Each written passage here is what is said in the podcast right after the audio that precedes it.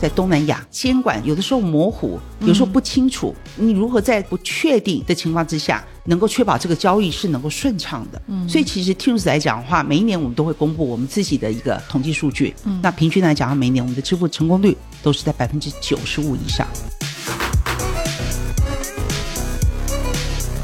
你可以把钱收的这么快，为什么你在退我钱的时候要要退这么慢？所以这个其实又会让商家开始头疼起来了。所以这在这上面来讲的话，Tunes 扮演了非常重要的一个角色。比如说我去日本，你得讲日语，你不是像我们去东南亚，他们也很愿意用英文的方式跟你沟通，因为英语也不是他们的母语，也不是咱们的母语。大家目的是为了要把这个事情办成，但去日本很难。如果这个说不通。很难赢得他们的信任，嗯，他也很有礼貌，但是就很远，然后你也不容易知道发生什么事了。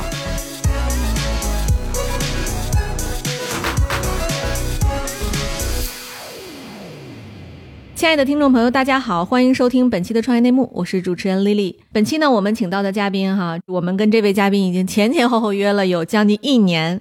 才终于找到了他的时间啊！他是来自于领先的金融科技公司 Tunes 的大中华区总裁黄美伦 Daphne，Daphne 跟大家打个招呼吧。哎，嗨，Lily，你好，不好意思哈，我想这个前前后这一年来讲的话，其实非常的辛苦。今天呢，非常荣幸，终于加入了你的这个呃 Podcast 的这个行列。哎呀，这是我的荣幸，就说明我也有创业者精神，不是？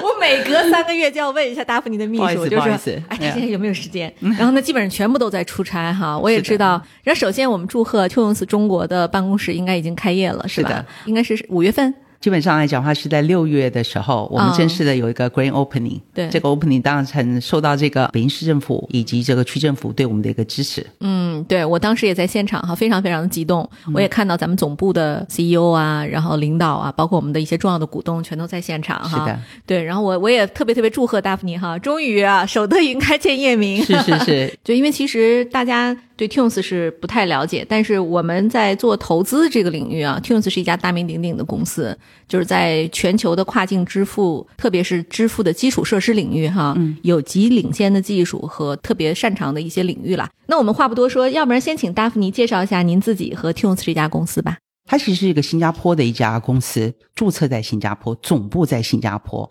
同时，它也持有这个新加坡金管局的一个支付牌照，全支付牌照。嗯，那当然来讲，除了在新加坡持牌之外，它在其他的这个地区、国家以及市场，它也持牌，包括了香港、欧盟、呃英国、北美。咱们现在在中国有牌照吗？咱们目前现在在中国是没有牌照，我们正在进行当中。嗯，那么其实这对我们来讲是一个非常重要的，因为既然我们受到了这个北京市政府的支持。拿这个第三方的支付牌照，我想这个是板上钉钉。我们现在目前正在积极的筹措当中。嗯，对，我也觉得这部分还是一个非常重要的一个一个在中国做生意的一个前提。没错，对，当当然就是达芙妮太谦虚了，就是他其实没有介绍他自己哈。我也知道哈，就达芙妮其实您最早是在汤森路透的港台办公室工作，就是其实路透集团哈，它其实是百分之九十核心业务都在金融市场。嗯，呀，他是他是走外汇起家的，外汇的金融资讯啊，我们讲了这些交易机啊，各方面。所以我们在讲金融市场，尤其是银行的同业，尤其是在交易室里面的这些的 dealer，是无人不知、无人不晓。嗯，呀，所以说我是从一毕业，我进入路透是 focus 在他的这个金融市场上面。那当然，我主要是 focus 一个做 database 的 specialist 开始出身的。嗯，所以这欧的未来讲，他在这样的一个所谓的金融黄埔军校学习到非常多。那当然，随着我的整个的职场的一个经历，那从路透，当我自己也创过业，所以我就加入了 Swift，接近八年的时间在 Swift，我也学习到相当多的一些的这个更精进的，在这个整个的支付的基础设施上面来讲的话，它的一些影响，以及对于全市场在整个支付的，尤其是跨境支付上面的重要性，在跨境的进出口贸易上面如何能够去便利于各行各业。好，就我卖出去的东西，我能够很快的把我的款项收回来，嗯，或者是说我需要有一些的这个原材料，那我需要支付我的原材料才能赶紧进来，来帮助我在整个的产品的一个制成过程当中能够快速的发展。八年在这个 Swift 的对于专业知识的培养，我非常感谢，我也非常的觉得这是一个难得的一个经验。对，那我也想知道，就是其实您在 Swift 做到了中国区的总裁了，对吧？就是是什么契机让您决定加入 Tunes 这样的一家创业公司呢？我觉得核心是我。啊，是一个比较很难闲下来的人。嗯，了解我的人来讲的话，其实我的同事们讲说，哦，非常卷，是吗？不是，您不是卷，您是前滚翻，前滚翻，这个远超卷的范围。我从来没有见过您语速低于一分钟，可能两百字。我觉得，而电话都超级风风火火哈，然后做什么事儿雷厉风行。我想可能也就性子比比较急一点。那为什么离开了 Swift，加入了 Teams？在这个八年当中，在 Swift 来讲的话，对于我其实也是个建团队的过程。嗯，那因为如此，所以在过程当中，我也看到了一些的这个市场的一些问题，嗯，一些困境。我认为这些的东西来讲的话，就是说，是不是透过的一些不一样的，跳脱出传统的一个支付模式来，更能够应应到。整个市场的一些需求，嗯，那其实这是我认识 Teams 也是因为我的之前的领导他也加入了，就通过他的介绍，那我认识到了 Teams 跟呃 Peter 就我们现在 CEO，当然也包含我们的投资人，觉得你有很深入的一个沟通，认识到了就是说整个 Teams 对于自己的一个定位。我觉得它是一个非常好的一个，could be very 好的一个 solution。嗯，对于我现在看到的中国市场所面临到的，在走出去，尤其是代理行业务受到全球的去风险化的一个挑战。之下所面临到的非常大的一个困境，嗯，而这条路我认为 Teams 是可以解决的。对我听完您的描述，我就是能理解了。一个成熟的公司啊，它和一个创业公司需要的这个人的多巴胺的水准是不一样的。就成熟公司通常来讲，就是我只要把我现在的这摊业务管好啊，运营好，不要出错，那可能有增长的压力也都容易，相对容易达成。但从零到一，用您的话说，就是它是一个极具挑战，但是很有趣的一个过程，哈。是是，而且又用在您聊的过程中，看到您眼里闪烁的那个光芒，就是确实是真的觉得这个产品非常非常有价值。对于支付整个目前的全球的现状来讲，它会是一个颠覆型的产品，所以这个我相信也是触动了您能够加入 Tunes 的一个原因啊。我想知道目前来讲，Tunes 主要的客户集中在哪些行业？咱们重点能够解决客户的哪些痛点呢？Tunes 呢，它是一个专注于支付基础设施服务的一个建设。它提供于在基础设施服务上面、支付服务上面的非常底层的一个赋能。赋能于谁呢？就是 Tunes 的客户。当然，我们在我们不讲客户，我们都通常这样讲合作伙伴。那为什么？因为支付是一个双向的，支付是一个多对多，支付库比是一个一对多。它的面向的服务对象是一 B 端的客户，库比是银行、金融机构，也可能是企业。Tunes 不光是提供基础设施的一个服务，它同时它也能够帮助客户去处理这个金流。也就是说，支付我只做一件事情，我就把支付的这个动作做好。然后帮客户付款、收款，它衍生出来了相当多不同的场景。嗯，而这个场景我们会去深入到各个的这个产业领域，有些比较特殊的一些的这个新经济的形态，包含了零工经济、内容创业者经济，嗯，等这些。我们甚至有些的这个新型的商家，当他做大的话，有自己的这个所谓的独立站。那这个独立站出去，他如何能够再去吸引别人，吸引更多的这个他的粉丝也好，或者是消费族群？嗯，这些都是在底层底下，我们透过支付的能力去赋能我们的合作伙伴，嗯，让他能够提供更好的。客户体验，嗯，现在是不是也有一些解决方案？我假设这事儿应该也不是一个特别难的事儿，对吧？比如说像什么蚂蚁金服啊什么的，是不是也能解决类似的？当然，不可否认来讲的话，蚂蚁金服应该是创立，因为最早嘛，因为支付宝是从什么时候开始的？然后蚂蚁金服又是从什么时候开始的？在这个领域里面，在这市场里面贡献极巨，这也是在整个金融创新里面来讲的话，他们可以说是领头羊，并且。把中国的经验带入到全世界。嗯，那其实您觉得 Tools 和这种巨头比起来，哈，咱们而且就是杀的还是挺快的。嗯啊，我看一九年到现在，哈，我看了一些咱们的财务数据，我就不能披露了。嗯，对，就确实觉得非常非常 impressive。嗯，就是您觉得在技术上我们有什么独特的优势吗？或者是我们在产品上有什么特别擅长的一些场景吗？我讲一个哈，你会觉得比较 surprise，因为我觉得他很保守。他保守于就是他认为支付是一个非常需要谨慎的，嗯，也就是他非常强调要符合当地监管的要求，并且在现今来讲的话，各国监管在这个反洗钱上面重点的关注。那作为一个支付基础设施的一个服务提供者，我们的网络遍及到一百三十个国家。那当然我们 handle 的哈，我们处理的这个币种就多达了八十几种的币种。这个时候你必须尊重当地的监管，因为支付有一条腿，它是在另外一边。对我们走的是跨境支付，对吧？是的，所以一我赋能 B 端客户，B 端与当国当地，因为你要走出去的时候，不光有资质，你还有能力。那这个能力的一个建设是一个耗时、耗金钱，还有人资源、人脉，对的，必须理解当地的监管的环境要求。对对，否则你没你没有办法落地。对，所以您看呢？我记得我零四年、零五年的时候，当时呢，我要 CFA 的那个考试的付费，然后当时需要付一笔钱，你知道多麻烦吗？那个支付方式，今天想起来都非常匪夷所思，要去什么西联汇款这种的上面去支付，然后那个你都找不着他办公室在哪儿。嗯，但是后来也确实证明，像西联汇款这样就是非常知名的美国的大公司，在中国就是玩不转。就您说的，他必须得有本地化的这个能力、资质、人脉。是。对，Tunes 现在您觉得在国际化上，我们的能力已经建设的好了吗？如果一百分是满分，您觉得我们现在到了一个什么阶段？多少分？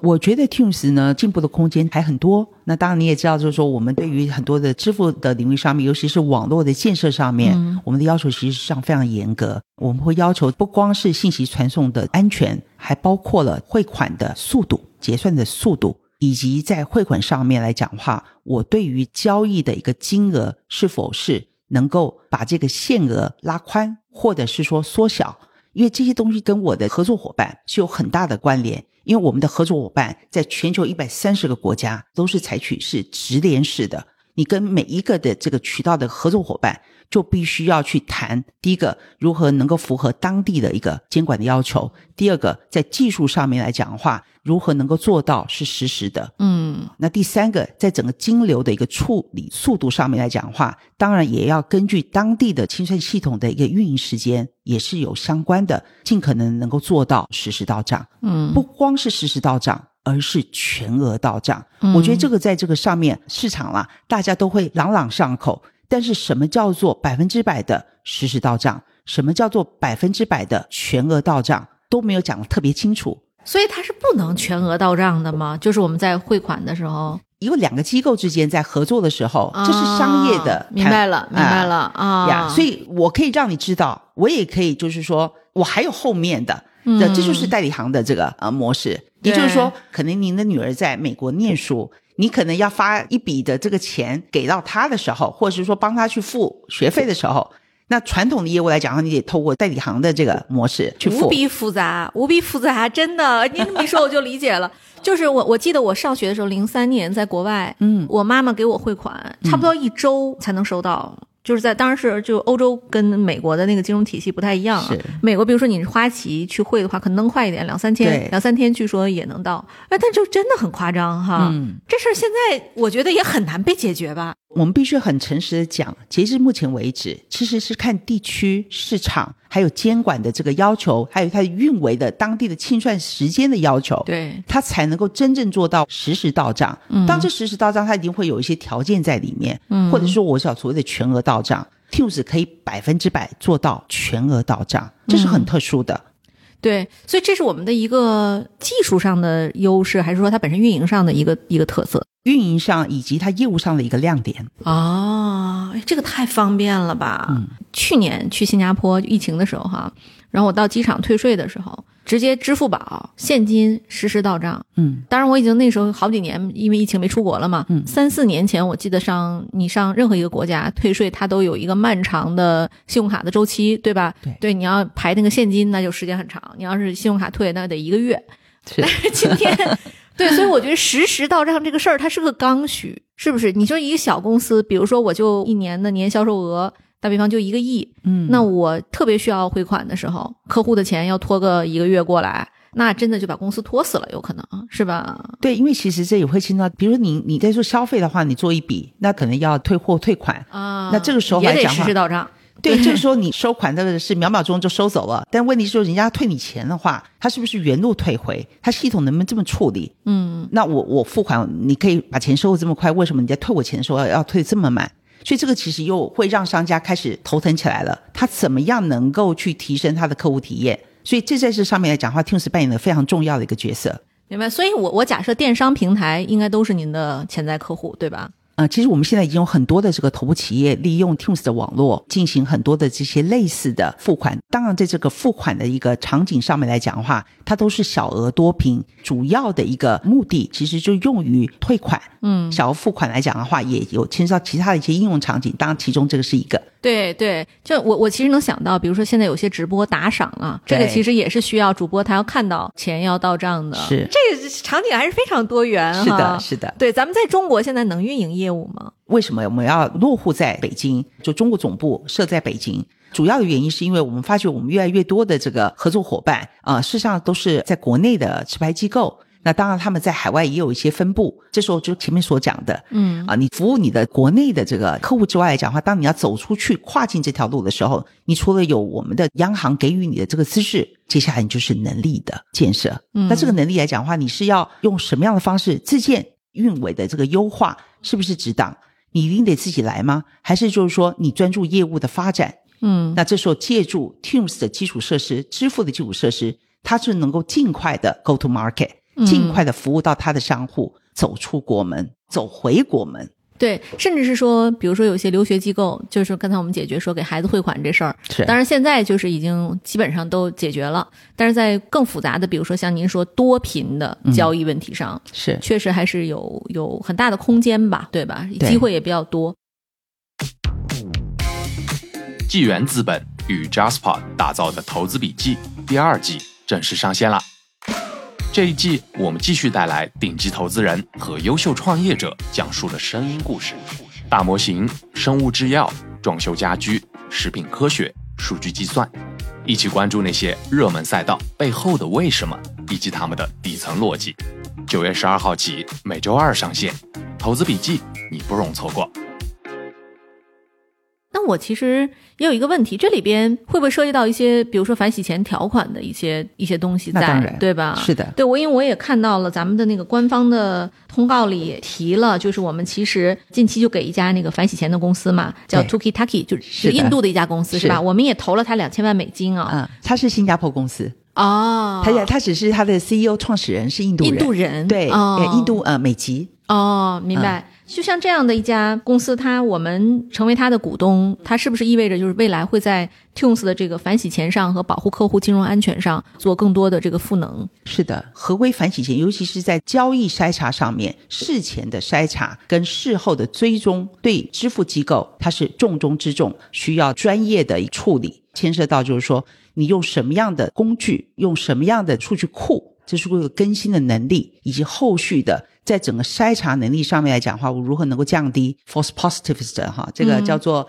假阳性，假阳性啊，对对对，这样讲可能大家会比较理解一点点。OK OK，就是说，哎，阳啊不是啊假的这样，但是你一阳你就害怕。对不对？就像比如你一筛查，哎，这不行，这个要拦住，所以你就会拦住很多。这个拦住很多，其实会造成整个运维上的它的一个负担。嗯，也就是说，它会降低它整个的一个处理效率。嗯，那推它其实它是一个 AI enable 的，嗯，也就是说它是有一个算法，它这个算法它会自动的学习，下一次它会再大幅的降低这种所谓的这种假阳性的这个比例。对，所以 Tunes 现在在 AI 上也有自己的布局吗？是的，咱们研发团队有多少人啊？我们现在目前主要是分布在新加坡、欧洲。Tunes 在合规的这个领域，就我们产品线的人这条，它其实在整个 Tunes 的全球的员工的占比三分之一强，嗯，相当的庞大。尤其是我要跨一百三十个国家地区，而且我们还在增长当中。嗯，我们在对于每一个国家地区的监管的这些的条例，变成是我的处理流程。因为第一个要变成是我的合规分析前的政策，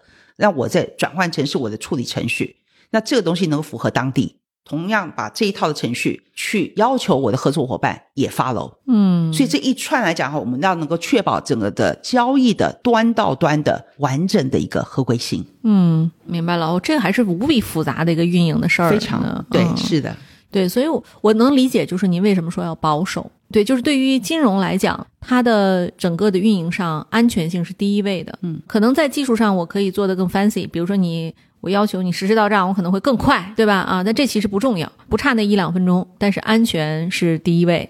是，对对，所以咱们有这么庞大的一个团队在干。但但我我觉得，其实 Teams 对它的这个核心能力的一个投入，以及它的一个建构上面来讲的话，它是属于保守的。但是在整个应用层，Teams 的这个创新能力以及它的这个开放能力是非常好的。因为底层的这个是非常扎实的，所以它可以应应不同的 partner，也就是我的合作伙伴对于它的支付场景的一个需要。嗯，我套一句这个毛主席之前讲的一句话，就是咱们就是小步快走，嗯啊啊摸着石头过河。Teams 其实在这个支付这种创新领域日益日新月异的这种快速变化的这样的一个脚步，它其实来讲的话，非常能够倾听合作伙伴他的要求。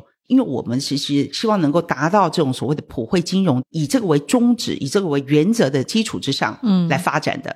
所以你可以看到整个 Teams 它的这个一百三十国家的一个支付网络的一个覆盖，最强的是在它的这个新兴市场，嗯，所以它是从这里发家的，在东南亚。更灵活，更灵活，对，因为它监管其实基本上有的时候模糊。有时候不清楚，对，对你如何在不确定的情况之下，能够确保这个交易是能够顺畅的，对对对，而不被拦阻或不被中断。嗯，所以其实 Teams 来讲的话，每一年我们都会公布我们自己的一个统计数据，这里面包括了我们的支付成功率。嗯，那平均来讲，每一年我们的支付成功率都是在百分之九十五以上。嗯，呀，这个其实是非常难得的。当时我看到之后，我其实也对这个很 impress。对我特别有意思哈。这个事儿比我想的复杂，对，其实我觉得谈不完，就它它会牵到又很细致的东西再延伸出来啊。我我知道金融系统，特别是支付系统的复杂性啊，但是比我想的还是要复杂很多啊。因为可能作为用户，我看到的前端太好用了，太顺滑了。对，中国的用户真的太幸福了，对吧？我们有阿里 Pay，对吧？有 WeChat Pay，所以我们可能很多时候就忽略了它背后的运营的难度。但其实也是正是因为支付这个事情啊。它不好干，并且呢，它涉及到的信息比较敏感，对，所以有很多商户呢也不太敢把这个交给巨头。前几天啊，您知道我们去新加坡吗？这里边这就是一个小八卦。然后呢，我们就拜访了阿里云，然后其中呢有一家欧米伽的同学，他是做跨境电商 SaaS 的。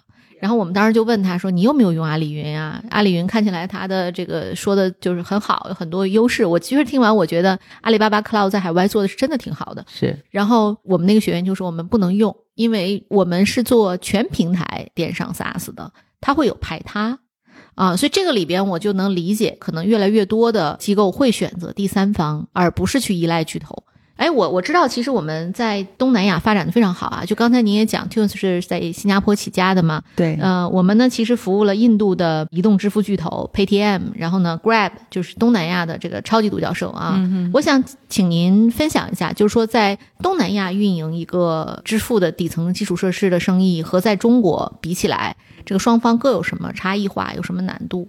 我觉得对产品而言来讲的话是一致的。唯独我个人觉得啦，可能是在这个文化上面、沟通上面，嗯，是一个比较要注意的。对他们可能会更认可说，我们愿意选一个东南亚本地的 vendor，对吧？那对我们在中国公司会不会也别有这个困惑？我我想找一个本地 vendor。对你讲太太对，就是说，比如我我那时候去跑马来的时候，马来西亚、印尼、越南，但印度很大市场啊。那国内很多巨头在当地都有投一些的这个。对，其中有一家啦哈，我们就问他说：“哎，那你们是那个中国？对对对对对对，你们是不是就会互相的 leverage 哈？那其实他们的负责人就讲了很 straightforward 哦，他说不会。我说为什么？他说我们是独立的，我们独立的运营，然后我们只服务选最好的给到我们的用户。所以我觉得其实我还蛮讶异他讲这样子的话。当然，他也后面稍微客气，我我个人觉得他也稍微讲说，呃，当然我们也会看一。不是说您是我的这个投资人，我就得用。我们强调是我们在运营上面的独立性，管理上面的独立性。我这么说，您是这个国际化的高手。但凡就以咱们中国人的这个喜欢探索的这个勇气和意志力啊，呃，但凡当地他要能自己干，他肯定早就干了，就是真的干不了。我去过东南亚太多次了，对，他本地的这个差异性极其的复杂。嗯，就是说你你这个市场呢，不能把。东南亚当成一个完整的，像中国或者是美国这样的一个市场去理解，它是一个多国多经济体组成的一个叫 ASEAN 的这么一个一个组织。那这里边每一个成员国都有独特的民族要求、使用习惯上的要求、语言的要求，对吧？甚至监管的就更更复杂，不用讲了。所以就是我觉得这个很多巨头呢，他们其实是到当地用投资来试水，试完了确实觉得这个市场我能 hold 得住。我可能就自己干了，嗯，比如说新加坡，你看阿里 Pay 到处都是，对吧？啊，是的。对，但是呢，我 hold 不住的地儿，我可能就是 hold 不住，我也就不能做了。像印尼，印尼我们就很难看到，嗯，就连那个印尼的打车都是一套独立的系统。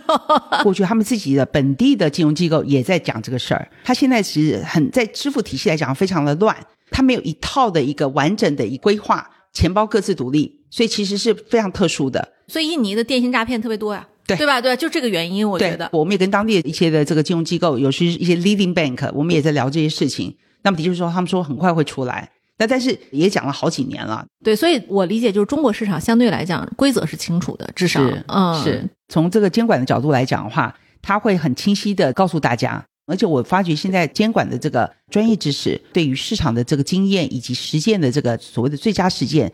他们其实是非常清楚的，嗯，所以其实有的时候一些新的场景的应用来去跟监管沟通的话，都能够获得到非常好的一个指导意见。嗯，对，就是我们其实想要出海的公司呢，听下来就别自己整支付的事儿，太难了。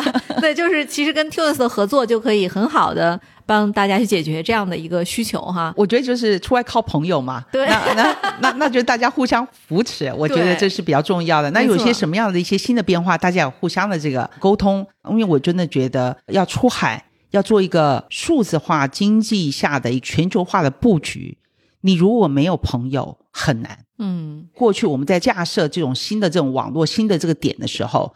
我们真的是看到他的艰辛，嗯呀，比如说我去日本，那我觉得日本很难，因为日本的文化太封闭了。对，就是说你得讲日语，你不是像我们去东南亚，我们讲英语，虽然我们不会讲当地的话，但是他们也很愿意用英文的方式跟你沟通，因为英语也不是他们的母语，也不是咱们的母语，大家目的是为了要把这个事情办成，哎，觉得这个是有意义就来做，但去日本很难，我发觉。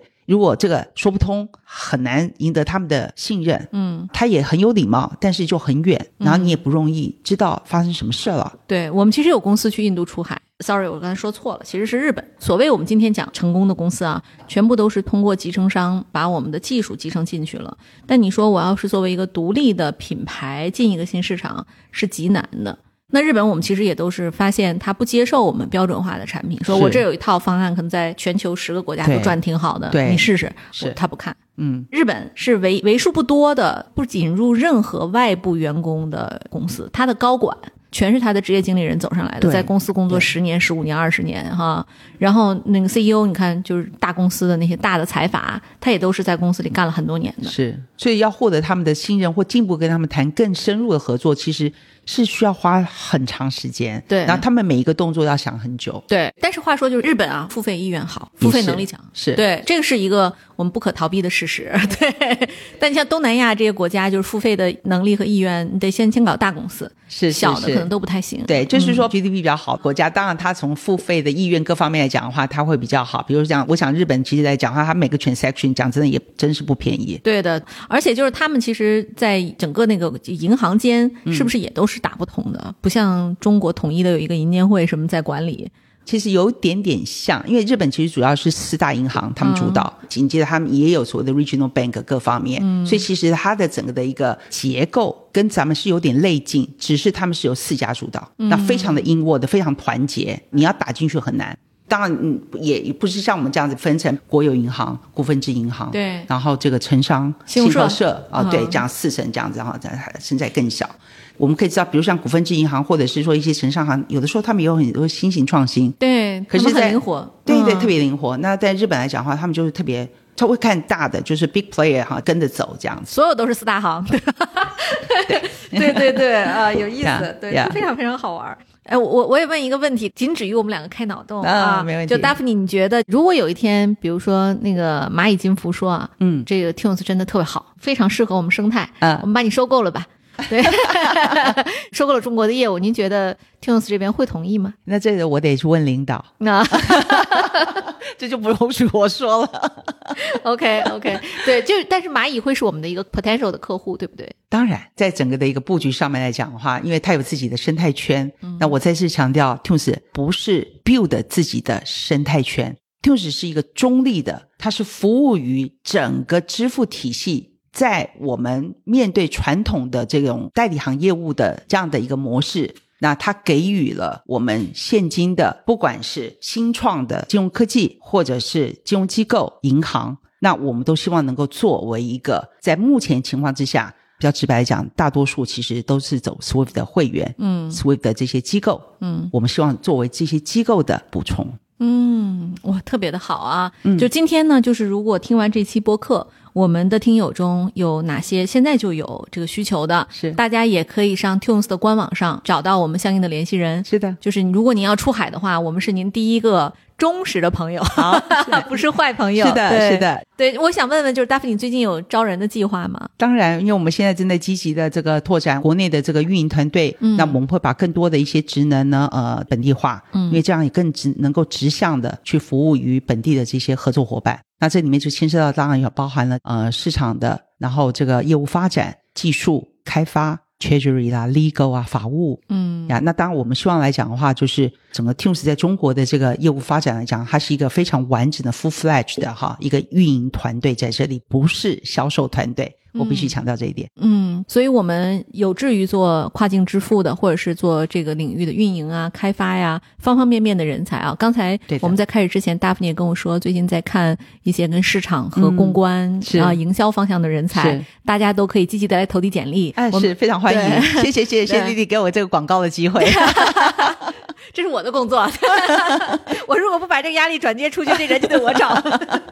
谢谢谢谢。对，所以说我们那个 Daphne，我们在哪里能看到现在招聘的一些情报呢？大部分我们 post 在 LinkedIn 上面。咱们现在有中国实体的话，是不是就可以上什么 Boss 直聘啊这样中国的网站去投广告了？哦，其实是的，是的，这是很好建议。我回去我马上告诉我们 HR 去放。对，因为他会要求有中国的一些证件。对的，对的，对的，是的。好，那我们感谢 Daphne 今天的分享。好，谢谢，非常荣幸。谢谢，谢谢。那么也欢迎各位听友呢，积极的在我们的本期播客下面留言，写出你对 Tunes 的一些期待啊，然后我们将抽出五位听友，送出 Tunes 的小小的伴手礼。好，谢谢大家。好，也谢谢 Lily，也谢谢我们这个听众们。那有任何的这个问题来讲的话，您可以找 Lily 传递给我。没问题，没问题。好，谢谢达芙妮的宝贵时间。好，那我们下期再见了，拜拜，拜拜。